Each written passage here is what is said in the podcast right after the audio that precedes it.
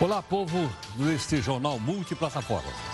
Você pode acompanhar aqui o jornal ao vivo também no seu celular. É só você baixar o nosso aplicativo, que é o Play Plus. Aí você acompanha por aqui. Ou então, uh, computador ou tablet. Nós estamos lá no YouTube, no Facebook, no Instagram, uh, enfim, todas as redes sociais aqui da nossa Record News. Bom, uh, os jabutis, jabuti, são os melhores amigos do gato, diz o Faísca, o anti-herói do Jornal da Record News. Ok ou não? Bom, esse aqui é o de ontem, né? É que nós falamos ontem da Receita Federal. Esse aqui não é o do Jabuti. Dá pra gente trocar o Jabuti, porque o Faísca tá falando com o Jabuti hoje. Ok ou não? Não é esse aqui. O Jabuti é uma forma de aprovar alguma vantagem sem que o público perceba. Você coloca lá alguma coisinha no projeto, passa. A fina flor do, da malandragem no Congresso Nacional sabe como mexer com os jabutis. Vou dar um exemplo. Jabutis foram colocados no projeto que financia partidos e políticos com dinheiro público. Por pouco, mas muito pouco, a bancada do PGG, o Partido dos Gatos Gatunos, conseguiu emplacar a gasta quase, foi ontem à noite. E olha, teve até apoio de um senador, chamado Weverton Rocha. Mas foi inútil, sabe por quê? Por que, que foi inútil? Os uh, jabutis foram descobertos e acabaram fugindo do Senado Federal. Aí eu pergunto para você o seguinte: é ético aprovar na calada da noite projeto sem o maior debate para que nós, eu, você e todo mundo aqui possamos acompanhar como cidadão? Gostaria que você mandasse sua opinião? Pode mandar aqui para mim, pelas nossas redes sociais aqui da nossa Record News, ok? Bom, nós temos então aqui no nosso portal um acontecimento que se desenrolou a tarde toda, se acompanhou aqui na Record News. Pacientes são atendidos na rua durante incêndio em um hospital no Rio de Janeiro. Fogo teria sido provocado num curto-circuito num gerador no subsolo. Aqui está, então, uma cena de uma pessoa que estava na UTI sendo retirada agora há pouquinho, né? Aqui no nosso portal r7.com. Temos também outras notícias para você olhar um pouquinho melhor o nosso país. Um incêndio no Hospital do Rio de Janeiro obriga pacientes a ser transferidos para outros hospitais. Um deputado capixaba oferece recompensa para quem matar um criminoso. Índio da Costa volta para a tribo. A justiça manda libertar o ex-deputado federal. Amanhã começa o saque das contas do Fundo de Garantia. É vantagem ou não tirar o dinheiro de lá? A gente vai mostrar. Meu rico dinheiro. Mais da metade da população do Brasil sobrevive com que o procurador, doutor Azeredo, recebe só como auxílio saúde e alimentação. Ele recebe 3 mil reais. Eu, infelizmente, não tenho origem humilde. Eu não sou acostumado com, com, com tanta, com tanta limitação. Raquel Dodge faz a sua última participação no Supremo Tribunal Federal. O mandato dela, na Procuradoria, acaba na próxima terça-feira. A propósito, ela pede a cassação do mandato da senadora juíza do Mato Grosso, suspeita de caixa 2 e abuso de poder. Como é que o médico deve agir se o paciente, por motivos religiosos, se recusar a receber, por exemplo, uma transfusão de sangue. Nosso convidado vai explicar. O cigarro eletrônico faz a sexta vítima nos Estados Unidos. O governo quer proibir. Uma pesquisa aponta que o Brasil é um dos países onde as pessoas dão mais atenção às notícias ruins do que às notícias boas. Eu não acredito no que eu ouvi. Não acredito no que eu ouvi. Não pode ser verdade isso que eu escutei agora. A gente vai explicar. E você, se liga mais numa boa ou numa má notícia? Mande aqui sua opinião para mim através das redes sociais da nossa Record News ou então pelo Zap Zap, que é o 11 São Paulo. 942-128-782. A reforma tributária pode acabar com a profissão de contador. Como é que é? A gente vai explicar. A Caixa Econômica pede para a Justiça executar uma dívida de meio bilhão contra o Corinthians. Essa grana foi usada na construção do Itaquerão. E mais, a grana veio do BNDES. A gaveta do Jornal da Record News. Seu Jair, Quando é que vão abrir a tal da caixa preta do BNDES, hein? O aperto econômico atinge um projeto de pesquisa chamado Sirius. Não chegou a verba prometida do Ministério da Ciência e Tecnologia. Ah, mas que vergonha! Mas o que, é que tem tão importante nesse projeto chamado Sirius? Você vai ver. Uma mulher que tentou entrar em estádio de futebol no Irã é ameaçada de prisão e põe fim à própria vida. O regime dos ayatolás ainda oprime as mulheres, como você vai ver. Dá uma olhada aí na nossa imagem do dia. É a recepção de uma criança que volta à escola depois de ela ter sobrevivido ao furacão Dorian nas Bahamas. Dá uma olhadinha aí nos coleguinhas como abraçam né, o amigo. Este é o jornal multiplataforma. Por meio delas você pode cobrar da gente busca de isenção, busca de interesse público e participa das lives que tem no jornal e também quando o jornal termina.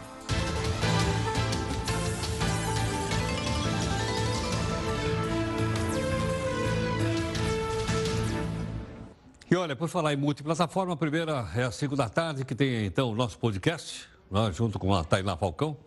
E depois, essa seis da tarde. Hoje foi um pouquinho mais tarde, foi seis e meia, por aí, porque eu me atrasei um pouquinho que é a nossa reunião de pauta também aí no estúdio do R7, ok? A comunicação aqui é o hashtag JRNews para você fazer os comentários, tudo bem? Bom, temos aqui o nosso desafio então do dia, que é. Não, esse aí também foi o de ontem. Chama o jornalismo tudo que vem amanhã. Será, eu acho que eu estou fazendo a edição de ontem do jornal. Será que eu estou fazendo? Não é? Bom, em todo caso, o, Tá, o André Gide, como eu já expliquei para você, é um pensador do século XX. Ah, agora mudou. Ok. É o Milor Fernandes, né?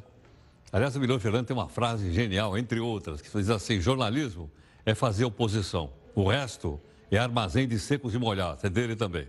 Mas essa frase, assim, olha bem no dicionário e reflita.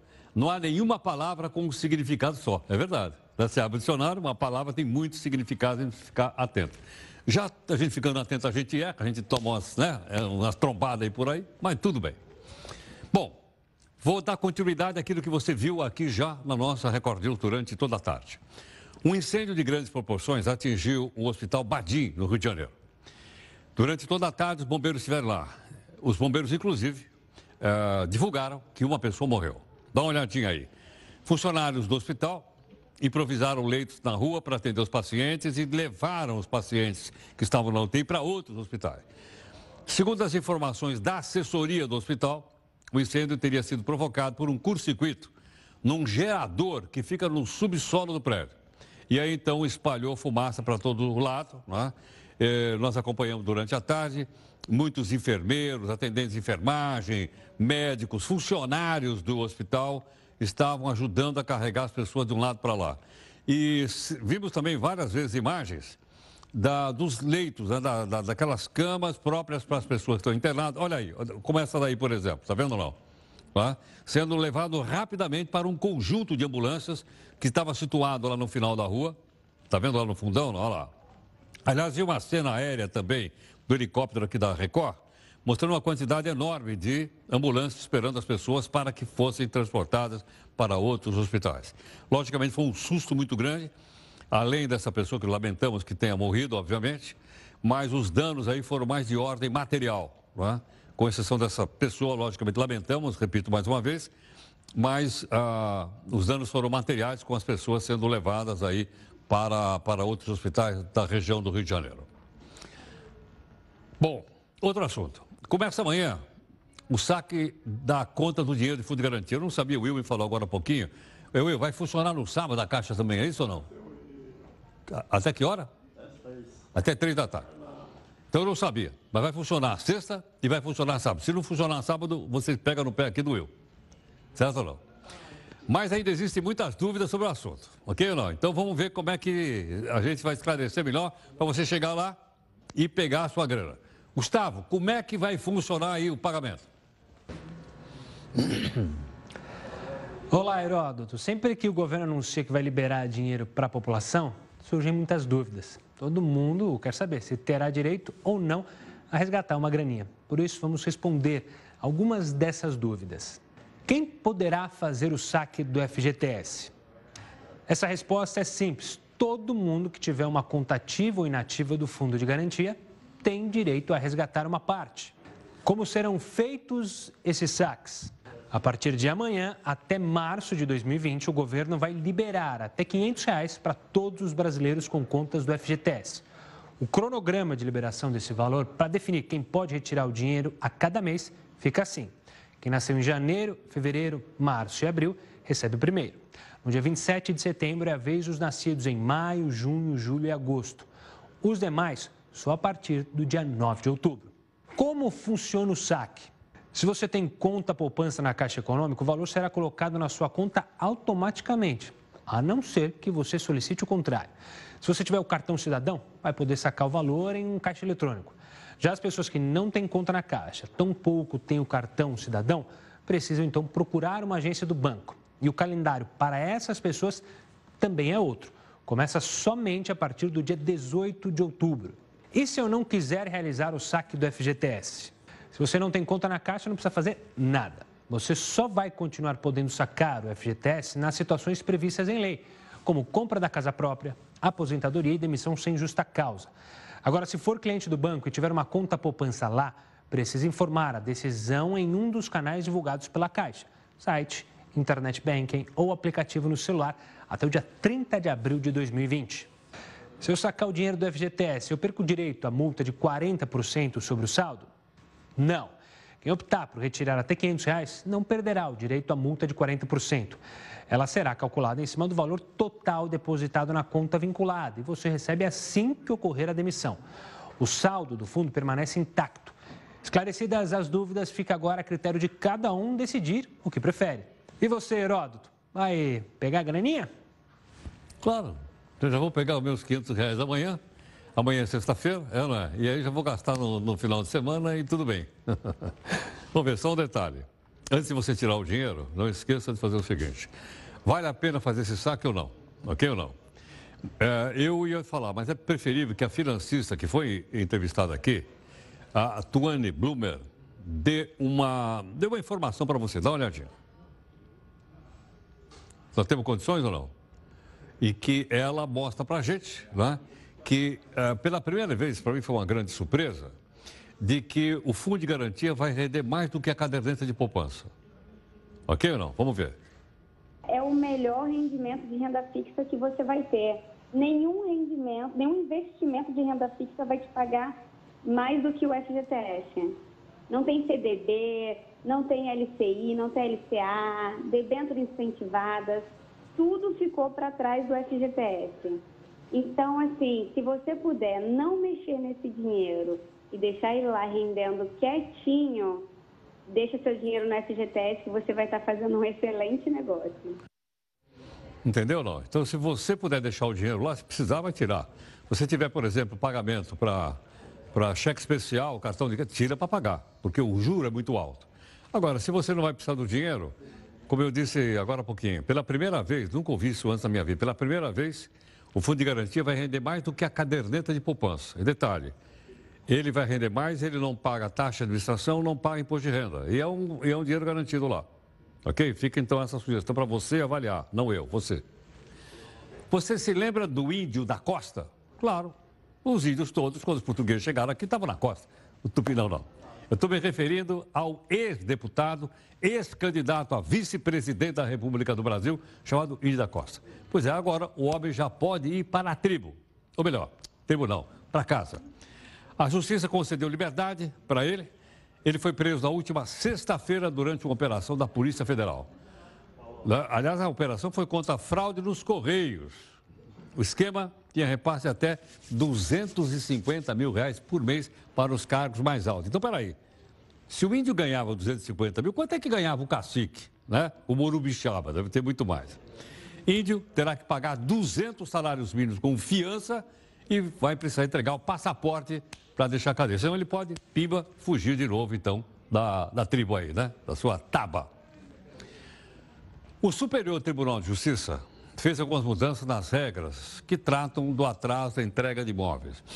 Vários, entre eles o Minha Casa Minha Vida, que atende especialmente a população de menos renda no país, ok? Você assina o contrato, chega lá na hora e o, o imóvel ficar pronto. O que, que acontece? Gentilmente aqui conosco está Rodrigo Ferrari e a Quinta, que é especialista em direito imobiliário. E ele então vai conversar um pouquinho conosco a respeito desse assunto, gentilmente aqui. Doutor Rodrigo está aqui no estúdio. Rodrigo, muito obrigado pela gentileza, por ter vindo aqui no jornal. Boa noite, Renato. Como vai? Tudo bem? Tudo jóia. Rodrigo, bom, aí o cidadão compra lá uma casa ou um apartamento, pode Sim. ser da minha casa, minha vida, pode ser qualquer um outro. Aí diz, não, vai, vamos entregar em março. Aí ele geralmente vai casar, marca tudo, uma festinha, aquela coisa. Chega lá, não tem o não apartamento. entrega. E aí? É, o Superior Tribunal de Justiça agora, ele fixou algumas teses. O que significa isso?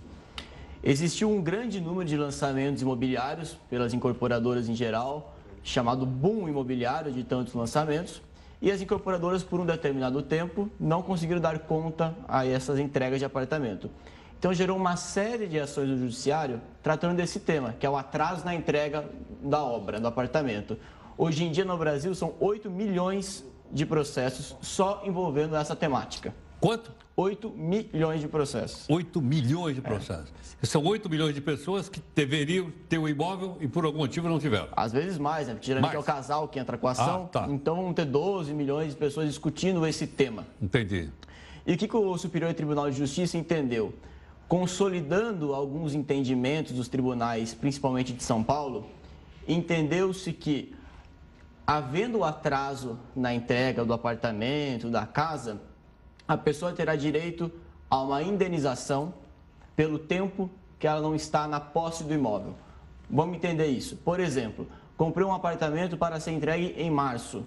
Não foi entregue, eu recebi agora em outubro, setembro. Como que vai ser feito isso? Com base no valor do imóvel, no valor que esse imóvel teria hoje, é feito um cálculo e a pessoa vai ter direito a uma indenização, que é pelo aluguel que supostamente aquele imóvel iria render. Isso gira em torno, mais ou menos, de meio por cento ao mês sobre o valor do imóvel. Sim. E isso independe se a pessoa comprou para morar, para vender, para fazer negócio, não importa. Ela o fato é que ela direito. não está de posse ela do imóvel. Ela não está na posse do imóvel no momento que, que ela, ela deveria ou ter. pagou ou está pagando. Exatamente, esse é o ponto. Então não importa a destinação que ela dar ao imóvel, ela vai ter direito a essa indenização. Uma segunda tese que foi fixada é a pessoa para e se pergunta: olha, mas é, a construtora atrasou o apartamento e eu tenho que pagar atualização monetária agora, pelo valor, pelo saldo devedor desse imóvel? A resposta é sim. Por quê? A atualização monetária é uma mera recomposição do valor da moeda. Não é um ganho patrimonial, né? não é um ganho de dinheiro. Porém, esta atualização monetária vai ser fixada pelo índice de correção financeira que for mais favorável ao consumidor. Então, peraí, vamos ver se eu entendi. Então, eu comprei o apartamento, sei lá, em 10 anos. Depois de dois anos, há uma certa desvalorização da moeda. O dinheiro perdeu. É, é, então, então eu vou ter que repor aquilo que uh, a inflação comeu, é isso ou não? Mais ou menos assim funciona. Por exemplo, eu estou financiando meu imóvel. Ah.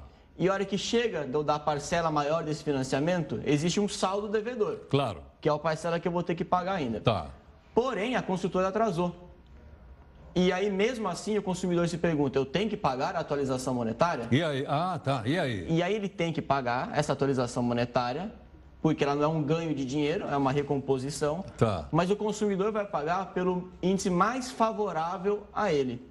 Durante o período da construção, o índice aplicado é o INCC, que é o Índice Nacional da Construção Civil. Civil. Ah. Depois da finalização das obras, ou do prazo que é para o apartamento ser entregue, as incorporadoras mudam geralmente ou para o IGPM, que é o Índice Geral de Preços do Mercado, ou IPCA. O que, que o Superior Tribunal de Justiça entendeu? Que ou vai ser aplicado o INCC, ou vai ser aplicado o IPCA, qual for mais favorável ao consumidor. Ah, tá. Então, imagina, IPCA mede a inflação. Sim. Por exemplo, o IPCA desse ano deve estar mais ou menos menos de 3%. Sim, está bem é, baixinho. É, tá bem tá baixinho, que até seria favorável, é, né? Até seria favorável. favorável, mesmo 3% é bom, né? Sim, é sim. Então vai ficar nisso, vai ficar mais favorável ao consumidor. E essa decisão do, do Superior Tribunal de Justiça, que fixou mais duas teses, ela tem muito impacto nos, no Minha Casa Minha Vida, que, que é para isso que ela foi direcionada a essa decisão. E é muito importante nós termos em mente que nos últimos 10 anos, praticamente 80% dos lançamentos imobiliários são Minha Casa Minha Vida. Ah, é 80%? 80%, 77% alguns quebrados. Tá. Então essa decisão tem um impacto gigantesco em todo o mercado imobiliário. E vale no Brasil inteiro ou não? No Brasil inteiro. Em qualquer lugar que tiver esse programa aí. Qualquer tá. lugar que o pessoal estiver assistindo a gente, vai, essa decisão vai valer. E um terceiro, um terceiro ponto que foi fixado é os juros. Que no programa Minha Casa Minha Vida, a pessoa vai pagando juros durante o financiamento da obra, porque como é um programa de perfil estatal, a Caixa Econômica Federal não tem o perfil de ganhar dinheiro em cima. Mas os juros que ela vai pagando ao longo da obra vão financiando, recompondo aquele dinheiro que a Caixa Econômica vai financiando ao imóvel. Porém, novamente, na situação de atraso, por muito tempo cobrou-se esses juros. Então a incorporadora estava em atraso e continuava cobrando juros. Uma situação que não era considerada justa, né, correta. Então o Superior Tribunal de Justiça entendeu que havendo atraso na entrega do imóvel, a partir do momento que era para o apartamento estar entregue, não existe mais a cobrança desses juros. Essa cobrança ela vai ser ilegal. E por último, que é uma questão muito importante, pessoal tem que entender de maneira geral que no programa Minha Casa Minha Vida, o financiamento é pela uma questão que chama crédito associativo. O que significa isso? Não é aquele financiamento imobiliário padrão, que quando o apartamento está pronto, eu vou lá buscar o banco para receber um dinheiro e fazer meu financiamento bancário. Não. No Minha Casa Minha Vida, no crédito associativo, é são os próprios compradores ali que vão financiando a obra. Então a incorporadora vai vendendo para 1, para 2, para 3, para 10. Quando formam uma associação de compradores, consegue o financiamento junto à Caixa Econômica Federal. Acontece que os contratos antigamente não colocavam prazo para a formação desse grupo. Ah, tá. Então a pessoa nunca tinha a previsão de quando o imóvel vai ficar pronto. Então o que aconteceu agora? O tribunal entendeu que não, não importa quando você vai fazer esse grupo, quando você vai conseguir o financiamento bancário. A entrega do imóvel tem que ter um prazo específico e certo. E está no contrato? Tem que estar no contrato. Isso é regra, tem que estar no contrato agora. E eu queria até ressaltar um ponto que é importante, que muitos contratos, o pessoal às vezes tem um contrato, é bom ver, existe lá. É, previsão para entrega em dezembro de 2018, com prazo de tolerância de 180 dias. 180 dias, seis meses? É, mas o que significa isso? Ah. É um entendimento considerado justo e legal pelo tribunal, que, dado o volume da obra, a complexidade, a burocracia que isso envolve, a construtora tem um período de 180 dias que ela vai poder entregar o imóvel sem que isso configure algum atraso. Tá. Então, passado esses 180 dias, é que aí começa um atraso. Então, nesse exemplo nosso, um apartamento que tinha previsão para entregar em dezembro de 2018, poderia ser entregue até junho de 2019. Então, esse é o entendimento hoje que predomina. Então, é importante que as pessoas leiam os contratos. Nós sabemos que os contratos de incorporação imobiliária, de compra de apartamento, são grandes, são chatinhos de complexos, entender, né? complexos. Mas agora, recentemente, em dezembro do ano passado, teve uma nova lei que exigiu a existência de um quadro resumo com as principais informações como qual o índice de correção, quando o apartamento vai ser entregue, se Qual eu é o desistir da prazo? compra, qual é o prazo. Tudo isso agora tem que estar nos contratos que estão sendo vendidos. Rodrigo, obrigado pela que gentileza. agradeço, Heródoto. Muito grato, viu? Obrigado. Muito obrigado.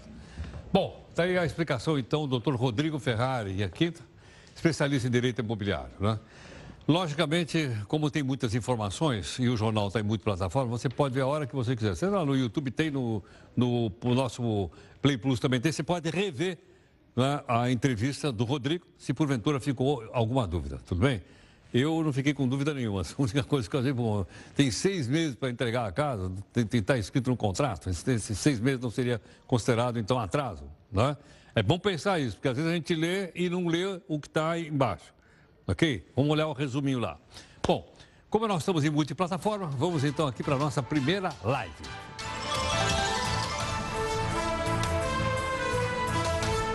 Olha, quem está gentilmente aqui conosco é o delegado da Polícia Civil, Paulo Samariva, participando aqui do jornal.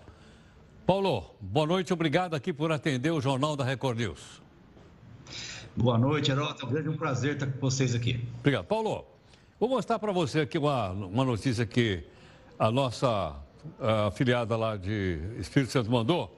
E depois eu quero ouvir um comentário seu, tudo bem? Posso mostrar? Vamos, vamos lá, lá, vamos lá. Ok. Pode pôr para mim a Quero cabeça... ver quem vai correr atrás para prender esse vagabundo. 10 mil reais aqui do meu bolso que mandar matar esse vagabundo. Isso não merece estar vivo, não. Eu tiro do meu bolso que matar esse vagabundo aí, ó. Não vale dar testemunho. É onde ele está localizando. Tem que entregar o cara morto. Aí eu pago. Se esse, esse miserável foi encontrado morto e a gente tivesse certeza que esse desgraçado aí é o cara que matou a jovem, eu vou lá e pago com a maior boa vontade. Eu não quero nem saber. É menos um vagabundo para dar trabalho para a sociedade. Eu tive que fazer isso porque era tudo que eu tinha no, no momento. É tudo que eu dispunha. Se eu tivesse mais de 10 mil reais, eu oferecia mais. Porque bandido não pode ter vez. Bandido não pode nem imaginar chegar perto do cidadão de bem.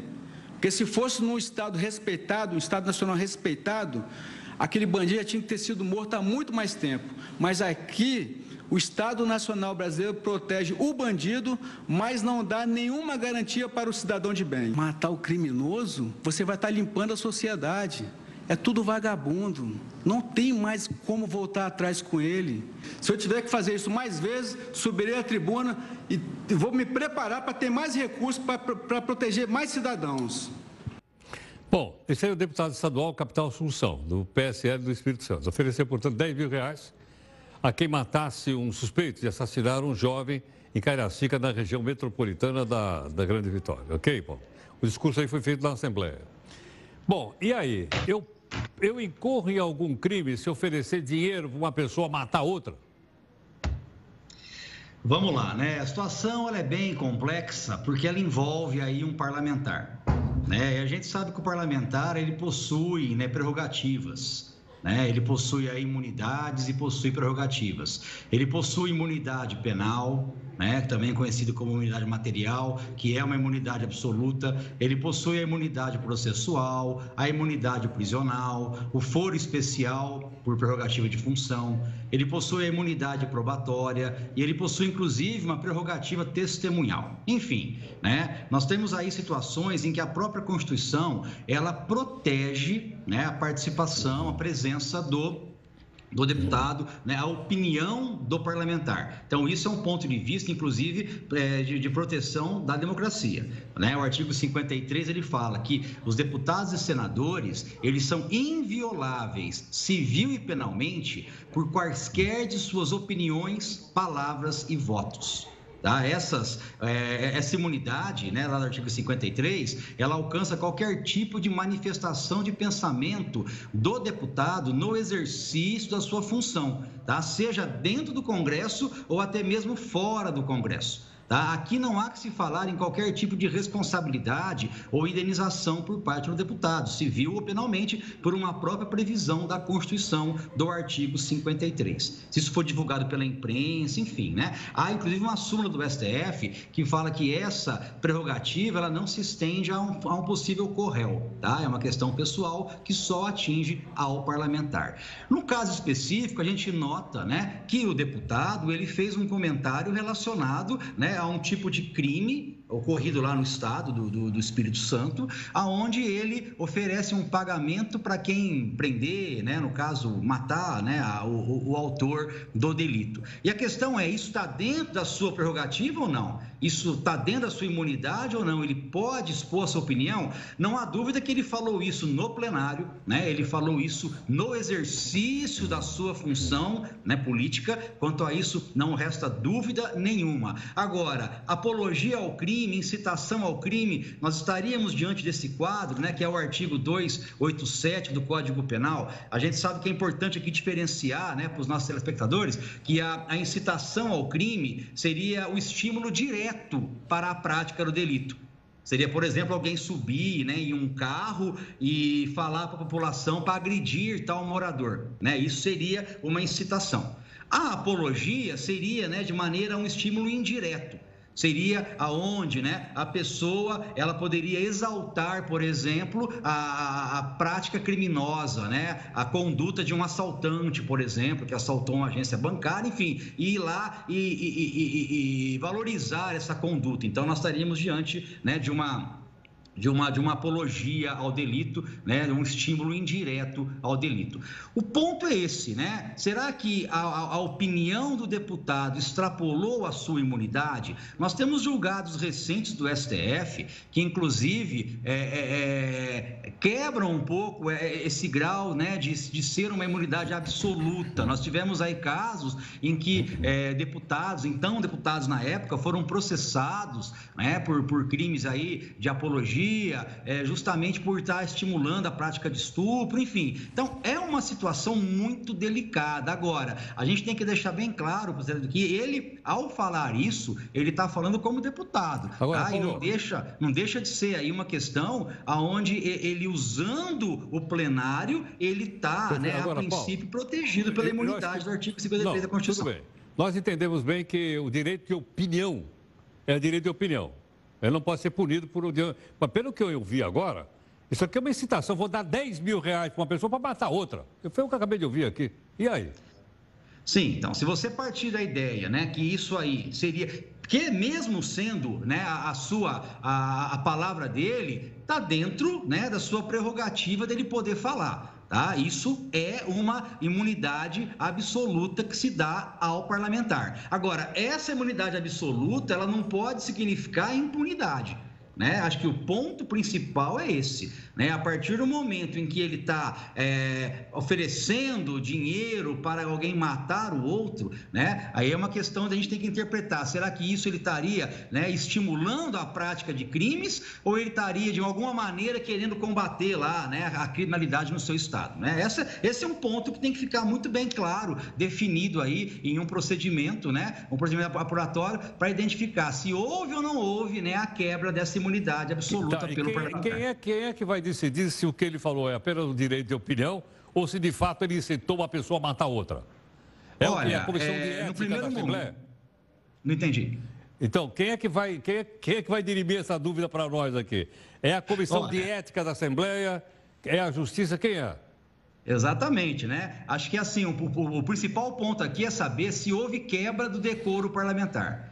Né? Essa quebra do decoro parlamentar, isso aí é analisado né, pelas comissões do, do, da própria Assembleia. Né? Se houve a quebra do decoro, porque essa conduta se feriu aí, se, se extrapolou a sua imunidade, representa uma quebra do decoro, né? sujeito inclusive à cassação do mandato. Isso quem analisa né, é justamente a, a, as comissões né, de, de ética da, da, da, Assembleia, no caso aí, né, do, do, Espírito Santo. A questão criminal, gente, é, é uma análise que tem que ser feita pela Polícia Judiciária e pelo Ministério Público. Perfeitamente.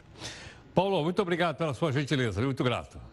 Ah, é um prazer, abraço para você. É um programa aí que realmente né, estimula o debate e o Brasil ele gosta muito disso. Tá? Está de parabéns, é um programa que tem uma audiência fantástica e eu fico muito feliz de poder participar. Tá? Estou aqui à sua disposição sempre. Muito obrigado, Paulo. Muito obrigado. Um abraço. Paulo Samariva, delegado de Polícia Civil, conversando conosco. Você viu então aí o depoimento, não é? A gente poderia repetir esse depoimento aí ou não? Nós temos condição de, de, de repetir? Só para porque agora estou em dúvida. Se ele estava exercendo o direito de opinião ou se ele estava incitando né, as pessoas a praticar um crime. Eu posso ter uma opinião, você pode ter outra. Vamos ver então juntos e cada um vai formar a sua aqui agora. Vamos lá. Quero ver quem vai correr atrás para prender esse vagabundo. 10 mil reais aqui do meu bolso, quem mandar matar esse vagabundo. Isso não merece estar vivo, não. Eu tiro do meu bolso que matar esse vagabundo aí, ó. Não vale dar testemunha. É onde ele está localizando. Tem que entregar o cara morto. Aí eu pago. Se esse, esse miserável foi encontrado morto e a gente tivesse certeza que esse desgraçado aí é o cara que matou a jovem, eu vou lá e pago com a maior boa vontade. Eu não quero nem saber. É menos um vagabundo para dar trabalho para a sociedade. Eu tive que fazer isso porque era tudo que eu tinha no, no momento. É tudo que eu dispunha. Se eu tivesse mais de 10 mil reais, eu oferecia mais. Porque bandido não pode ter vez. Bandido não pode nem imaginar chegar perto do cidadão de bem. Porque se fosse num Estado respeitado, um Estado nacional respeitado, aquele bandido já tinha que ter sido morto há muito mais tempo. Mas aqui, o Estado Nacional Brasileiro protege o bandido, mas não dá nenhuma garantia para o cidadão de bem. Matar o criminoso, você vai estar limpando a sociedade. É tudo vagabundo. Não tem mais como voltar atrás com ele. Se eu tiver que fazer isso mais vezes, subirei à tribuna e vou me preparar para ter mais recursos para proteger mais cidadãos. Bom, e aí? Agora é a sua opinião que vale. Você ouviu aí, viu duas vezes. E aí você forma a sua própria opinião. Ele está exercendo apenas o direito de opinião, que é garantido para todo parlamentar ou é uma incitação à violência, de dizer, não, se me trouxer o preço, o corpo do bandido, eu pago dois mil reais. Foi o que eu acabei de ouvir aqui agora. Ok? Bom, mas daqui para frente é por sua conta e risco, você é que forma a sua própria opinião também a respeito disso. Vamos lá para a live? Vamos embora. Olha, você está opinando sobre esse assunto que eu vou dizer assim para você agora. Qual é? Nós, jornalistas, somos constantemente acusados, eu inclusive, de publicar só notícia ruim. Mas na hora que você assiste aqui o nosso jornal, qual é o tipo de notícia que mais prende a sua atenção? Tem um estudo que revelou o seguinte: que os brasileiros prestam mais atenção nas notícias ruins do que nas notícias boas. Veja por que aqui no texto de Amanda Alves. Na hora de se informar, seja pela TV ou internet, qual é o tipo de notícia que mais chama a sua atenção? Um estudo feito por uma revista científica dos Estados Unidos mostra que as pessoas costumam prestar mais atenção em notícias negativas. Mais de mil entrevistados de 17 países foram avaliados. E o Brasil foi um dos países em que essa tendência de comportamento foi mais evidente. Para chegar a essa conclusão, os pesquisadores usaram equipamentos que medem as reações dos participantes. Na maioria dos casos, as pessoas mostraram maior atenção e excitação durante a exibição de notícias negativas do que durante as notícias positivas.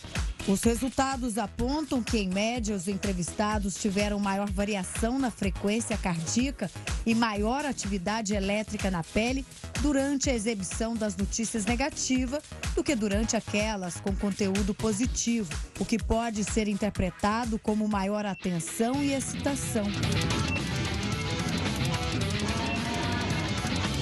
Estudo revela ainda que a tendência de reagir mais fortemente a notícias ruins é um fenômeno não só do Brasil, mas global.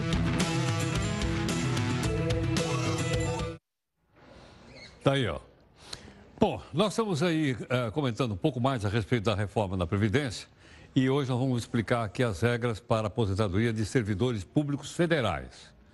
Ok, não? Atenção o seguinte, o, os estaduais e municipais deverão estar num outro, outro projeto, né, que é chamada PEC Paralela, que ainda não andou em nada. Ok ou não? Bom, nós estamos aqui com o nosso convidado, que é Alex Sertão, professor de Direito Previdenciário do meu curso, gentilmente nos atendendo aqui mais uma vez. Alex, muito obrigado pela gentileza. Bem-vindo aqui ao Jornal da Record News. É um prazer atendê-lo, Heródoto. Muito grato. Alex, é, ah, o, deixa eu entender hoje. Hoje, o funcionário público federal se aposenta com quantos anos de serviço público? Tempo de contribuição: 35 anos para o homem, 60 de idade, e a mulher tem que ter 30 anos de contribuição e 55 de idade. Essa é a regra permanente que vai dar direito a, uma, a um cálculo de média aritmética simples. É a regra permanente atual hoje. Agora, Alex, então pressupõe o seguinte: suponha que ele uh, tenha 10 anos trabalhado na iniciativa privada e 25 como funcionário público. Soma as duas coisas ou não? Claro que sim. Você pode trazer o tempo do regime geral, do INSS, a, pega uma CTC, uma certidão de tempo de contribuição lá e averba esse tempo no regime próprio. O regime próprio de Previdência Social é a Previdência do servidor público. Você soma os tempos, vai dar os 35 anos que o servidor precisa, se ele tiver também um critério da idade, porque não é só o tempo de contribuição, a idade e também um tempo de serviço público, no, caso da regra geral, 10 anos de serviço público e 5 no cargo, ele poderá se aposentar perfeitamente. Alex, tem idade mínima hoje para o funcionário ou funcionária pública se aposentar? Sim, tem. Desde a emenda 20, desde o dia 16 de dezembro de 98, quando foi editada a emenda 20, surgiu a idade mínima para servidor público se aposentar. a mulher precisa ter 55 de idade o homem 60. Quando a Constituição Federal surgiu em 88, não existia idade mínima. É por isso que havia a chamada aposentadoria precoce. Seja, só havia o tempo de serviço, nem contribuição o texto constitucional previa à época. O servidor, uma mulher, por exemplo, que ingressasse aos 20 anos de idade no serviço público, 30 anos de serviço depois se aposentava aos 50 de idade, muito jovem, e quando um servidor se aposenta precocemente, é claro que a conta fica mais alta quando o regime próprio for pagar a aposentadoria. Alex, quando se calcula, então, hoje a aposentadoria do funcionário, funcionária pública, ele também tem que enfrentar o fator previdenciário, como nós aqui que estamos ligados ao INSS? Não, não existe fator previdenciário no regime próprio. O servidor público não enfrenta fator previdenciário. Por quê? Porque, como eu falei, no regime próprio existe idade mínima, 55 anos para a mulher, 60 para o homem, que com a PEC 6 vai para, vai para 62 mulher, 65 anos de idade o homem. Como existe a idade mínima no regime próprio, no serviço público, não há necessidade de haver fator previdenciário. O fator previdenciário existe só no regime geral, é o inibidor das aposentadorias precoces. Em 98, quando foi votada a emenda 20, por um voto não passou a idade mínima para o regime geral. Foi por isso que um ano depois, em 99, o governo da época criou o fator previdenciário para inibir é, as aposentadorias precoces lá no regime geral. No regime próprio não tem fator previdenciário. Tá. 99 foi no governo do Fernando Henrique, salvo engano. Exatamente. Não é isso? Agora, Alex, mais uma coisa. Hoje, se a pessoa fosse aposentar pelo topo do que paga o INSS, deve estar a uns 5.600, no topo, para quem contribuiu no topo sempre. Os funcionários podem se aposentar com mais de 5.600? Pode. O topo hoje do regime geral, o teto é R$ 5.839,45. É claro que o servidor público pode se aposentar com um valor superior a esse teto, sobretudo aquele servidor que não está inserido na Previdência Complementar, no caso do FUNPRESP lá na União ele se aposenta ou pela média aritmética simples, a depender da regra, que pode ser superior ao teto do regime geral, ou ele se aposenta com integralidade, se ele se aposentar com integralidade da última e atual remuneração, se ele se aposentar por uma regra de transição. Integridade quer dizer, ele se aposenta com o último salário que ele está recebendo na ativa? Exatamente, ele se aposenta Mas e se ele ganhar último... 32 pau? Como? Se ele ganhar 32 mil reais? Ué, o juiz ganha isso, um desembargador ganha isso, ele leva isso. Aí se aposenta com 32? Claro, com certeza. Mas ele pagou para isso? Sim, ele contribui com, com 11% sobre a totalidade de sua remuneração. Veja bem, vamos separar o regime geral do próprio. Enquanto no regime geral o segurado contribui com 8, 9 ou 11% sobre o teto, até o teto, 5.839, um servidor que ganhe 30 mil, 20 mil, enfim, ele vai contribuir com 11, no caso do servidor federal, 11% sobre a totalidade desses 30 e tantos mil reais. Então, ele contribui para se aposentar com isso. Há estados, inclusive, que a alíquota já é 14.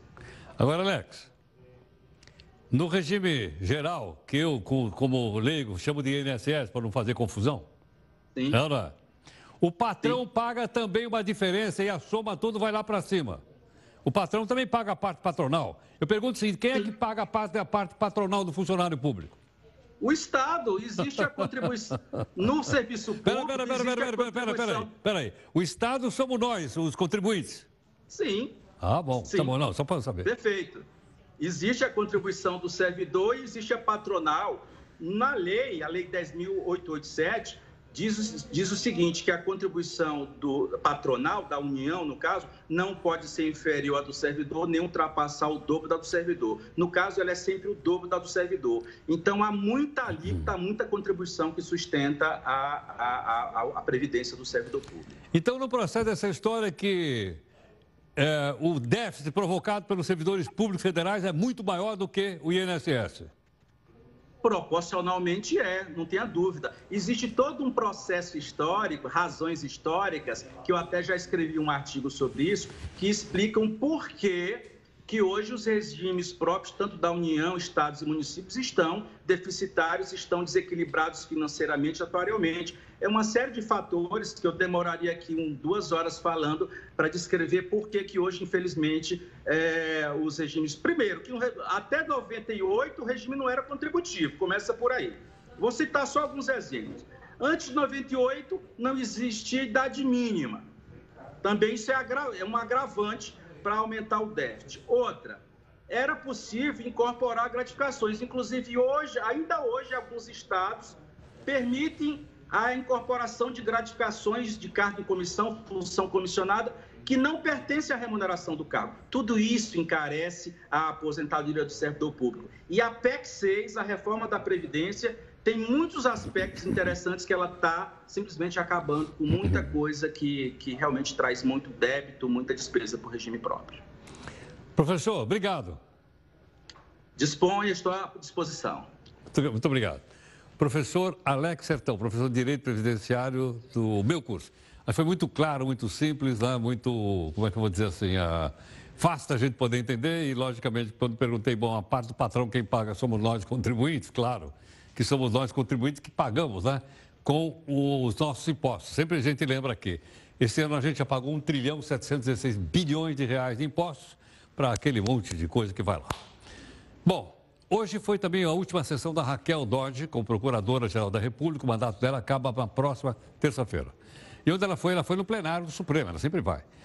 Ela afirmou hoje, assim, mais um pouco emocionada, que o esforço do século XXI é impedir a morte da democracia brasileira. Permitam-me fazer um alerta para que permaneçam atentos a todos os sinais de pressão sobre a democracia liberal. Vês que no Brasil e no mundo surgem vozes contrárias ao regime de leis, ao respeito aos direitos fundamentais e ao meio ambiente sadio também para as futuras gerações quero lhes pedir, lhes fazer um pedido muito especial, que também dirijo à sociedade civil e a todas as instituições da República. Protejam a democracia brasileira. Diz que é, o grande desafio do século XXI no Brasil é manter a democracia. Será que a democracia brasileira corre risco? O que, que você acha disso? Bom, doutora Dodge está saindo, pediu também aí ao Supremo que é, suspenda a portaria assinada pelo ministro Sérgio Moro, que prevê a deportação imediata de estrangeiros suspeitos de terrorismo e outros crimes graves, como tráfico de droga, arma, pornografia infantil, mandar embora. Ela não quer. A Raquel diz que a norma representa um tratamento discriminatório a estrangeiros por conta de situação migratória que fere o princípio da dignidade humana, que é outra coisa também bastante polêmica. Em outro país do mundo, você desembarca e ninguém diz nada para você, pega você, coloca no avião e manda embora. Ok ou não? Vamos então para a nossa terceira live agora ou não? É. Vamos para a nossa terceira live agora, né? Para você dar uma relaxada um pouco, é só uma notícia aqui nesse jornal, pô. É ou não é? E aí a gente volta daqui a pouquinho.